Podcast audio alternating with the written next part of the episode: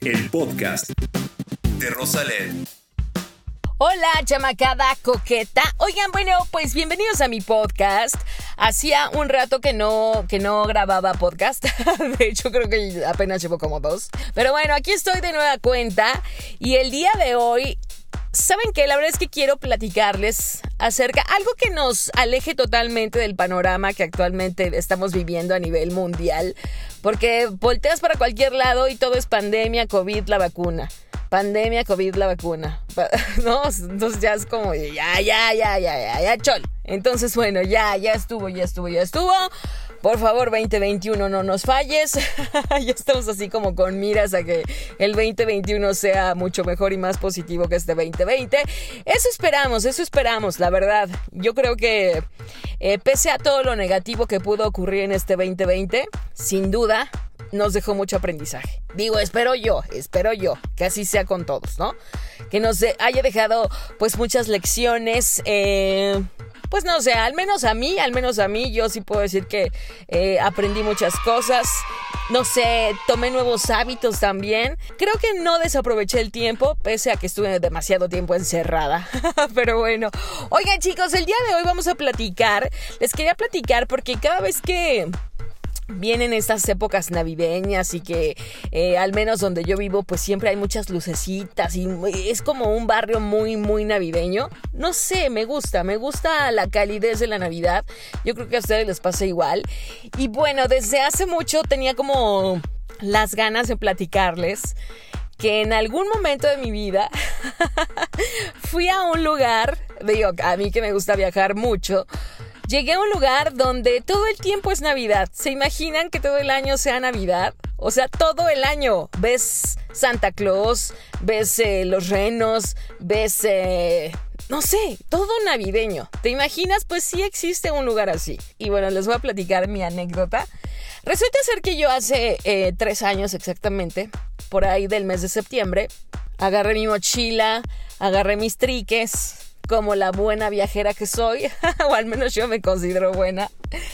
Y entonces me hice mi itinerario, dije, ok, llego aquí, luego voy acá, luego voy allá, la, la, la, y pues que me trepo al avión, ¿no? Y dije, bueno, pues vámonos. Yo quería ir a buscar, bueno, la intención en aquel momento era buscar la aurora boreal, porque siempre ha sido como, yo soy fan de los paisajes, me encantan los paisajes, me puedo perder en los paisajes, de verdad, y siempre el encontrar paisajes lindos, el encontrar cosas que, que, que mi ojo no ha visto, es un agasajo. Y bueno, una de las cosas con las que soñaba y soñé alguna vez era ver la aurora boreal, ¿no? Estas luces del norte que son maravillosas, en, pues en diversos colores, ¿no? Creo que las más populares son como tipo color verde neón, una cosa así, ¿no? Pero bueno, son, es una gama de colores maravillosa y padrísima. Entonces, bueno, resulta ser que yo tomé mi maleta y me fui a buscar la aurora boreal. Déjenme acomodo es que ya, ya que estamos aquí en el cafecito, en el chal, ¿verdad?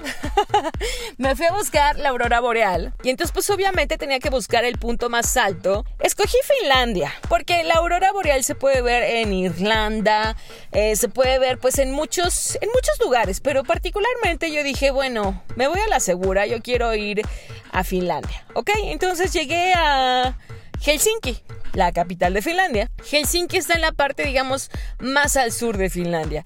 Entonces yo todavía tenía que subir más. Y entonces dije, bueno, oiga, este, ¿cuál es el lugar más así como bien arriba de Finlandia, no? Y entonces me dijeron Rovaniemi. Digo, no sé si así se diga en finlandés, pero bueno, así en español es Rovaniemi, ¿no? es que no le vengo manejando muy bien el finlandés que digamos.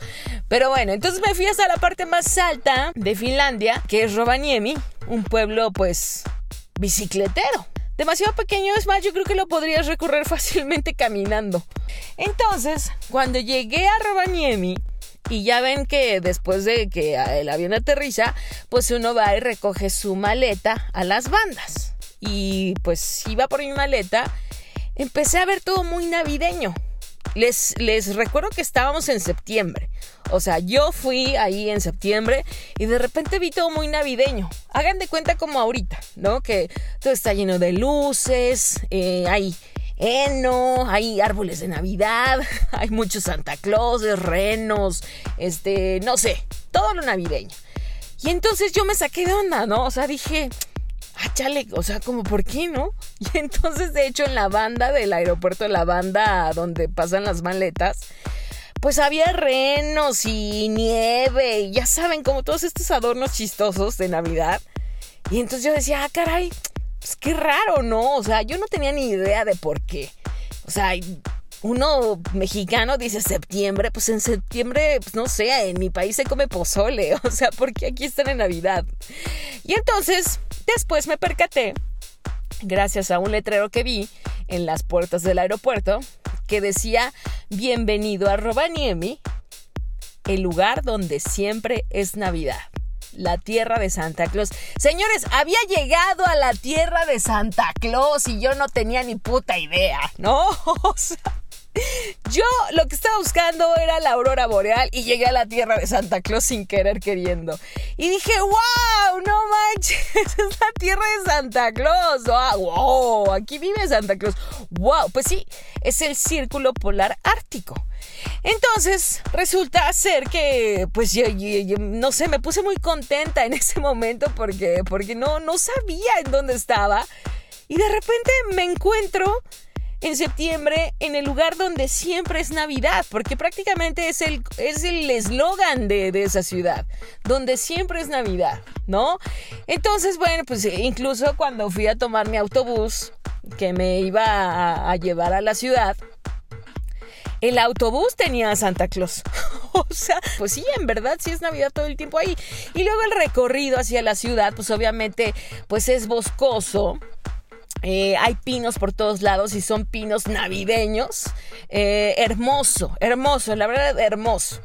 Y bueno, finalmente ya llegué a la ciudad, eh, conocí el pueblito muy mono. La población en Finlandia casi no te topas con gente, pues digamos, con chavos, ¿no? O sea, es realmente la mayoría, la mayor parte de la gente, pues es ya gente adulta. Entonces, pues ya me dirigí a mi apartamento, muy mono, muy bonito, todo bien, un edificio chido, bonito. Bueno, hasta sauna había en el, en el departamento.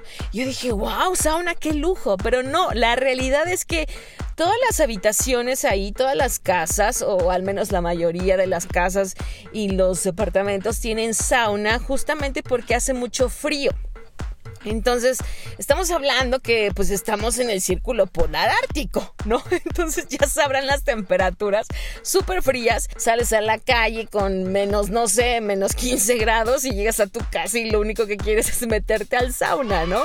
Y la vez que me, me pasé unos días bastante chéveres, eh, desafortunadamente, algo que mermó un poco la tranquilidad que tenía estando allá fue que justamente por esas fechas, aquí en México, sucedió el terremoto. Que de repente yo me entero de todo esto por Twitter. Eh, una madrugada, no recuerdo qué hora tenía yo. Quizá yo tenía como la una de la mañana, quizá. Entonces, cuando yo leo un primer tweet, digo, ay, qué bárbaro, otra vez tembló. Pero como X, como los temblores que suceden y que nadie siente y que, ah, sí tembló, ¿no? Y de repente empiezo a recorrer más tweets y empiezo a ver imágenes y empiezo a ver videos y empiezo a ver 20 cosas. No manchen lo feo que se siente. ¿Saben? Es una sensación como de vacío, medio extraña, que quisieras estar, pero no estás. Y aparte sabes que es imposible ir, porque estás hasta los cuernos en la luna. O sea, híjole, eh, creo que fue como, como algo que sí me puso bastante, bastante intranquila. Creo que es de las cosas más feas que, que he experimentado estando fuera. Porque pues el viaje bien, todo padrísimo, pero, pero eso fue lo que... ¡Ah! Como que sí me hizo sombra. Pero bueno, pasando a lo que no hace sombra, eh, porque ya me estoy como saliendo del tema, en la tierra de Santa Claus. Yo estaba ahí en la tierra de Santa Claus y bueno, la verdad es que eh, hay una villita, eh, de hecho, que en Navidad es lo máximo porque prácticamente es la villita de Santa Claus. Entonces, de hecho, es como el atractivo turístico de, de, de Rovaniemi, del lugar, porque de hecho, no hay mucho que ver en Rovaniemi como, eh, vaya, no es como turistiquísimo, ¿no? ¿Qué es eso? ¿Qué palabra dije? Turistiquísimo. Pero bueno, o sea, evidentemente uno va ahí por ver las auroras boreales. La verdad es que es eso. Y parte de, del turismo, pues también eh, el atractivo, digamos, pues es la, la, villita de Santa Claus, ¿no? Que además es muy mona porque eh, dentro de la villa hay una división, tiene unas coordenadas. Y entonces tú al pasar esa división, estás atravesando el círculo polar ártico. Es una especie como de frontera, ¿no? Eh, entonces, bueno, es muy chistoso porque pues obviamente toda la gente se toma fotografía ahí porque atraviesas una línea, una línea gruesa con ciertas coordenadas y prácticamente estás atravesando el círculo polar ártico. Y la verdad es que es muy eh, simbólico. Es padrísimo porque además hay un lugar donde te sellan el pasaporte y te validan, por así decirlo, que estás atravesando el círculo polar ártico. Entonces, obviamente, el sello del pasaporte tiene, pues es un sello de navideño, ¿no? Es un sello con Santa Claus y, el arbolito de Navidad y Robaniemi y uy, sí, ¿no? Entonces ya avala que cruzaste el círculo polar ártico y ya tú eres feliz, ¿no? Obviamente te lo cobran, te cobran el chistecito del pasaporte, pero yo no me podía ir de ese lugar sin tener mi respectivo sello en el pasaporte. Una de las cosas que tengo con este rollo de los pasaportes es que me encanta verlo sellado. Es una cosa que, no sé, pienso que cuando llegue a, no sé, a los 80 años, si es que llego a los 80 años, voy a ver mis pasaportes y voy a decir, Rosalet, no mames. güey, ¿a cuántos lugares fuiste? ¿No?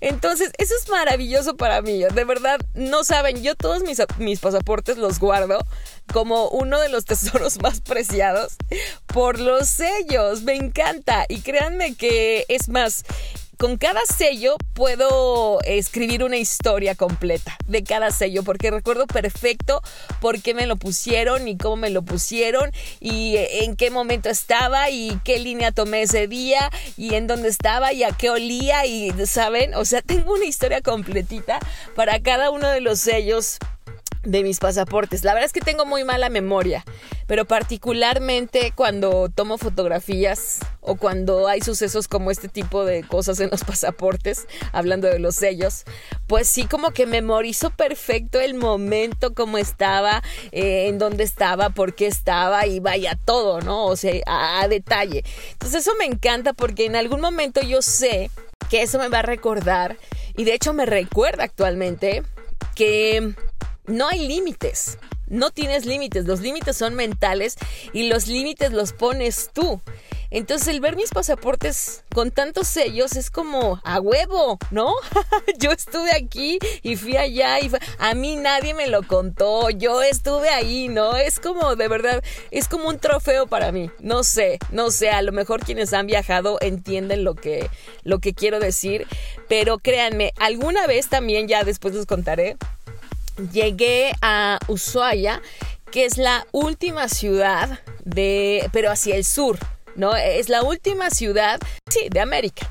Entonces, sí como llegué hasta el sur, hasta lo ultimito, ultimito, ultimito de América, de repente también me vi en lo más alto, en el círculo polar ártico. Entonces es como maravilloso, ¿saben? Como hacer la reflexión de que sin intención de hacerlo, estuve muy hasta el sur y muy hasta el norte, ¿no? Así es que a mí que nadie me cuente, ¿no?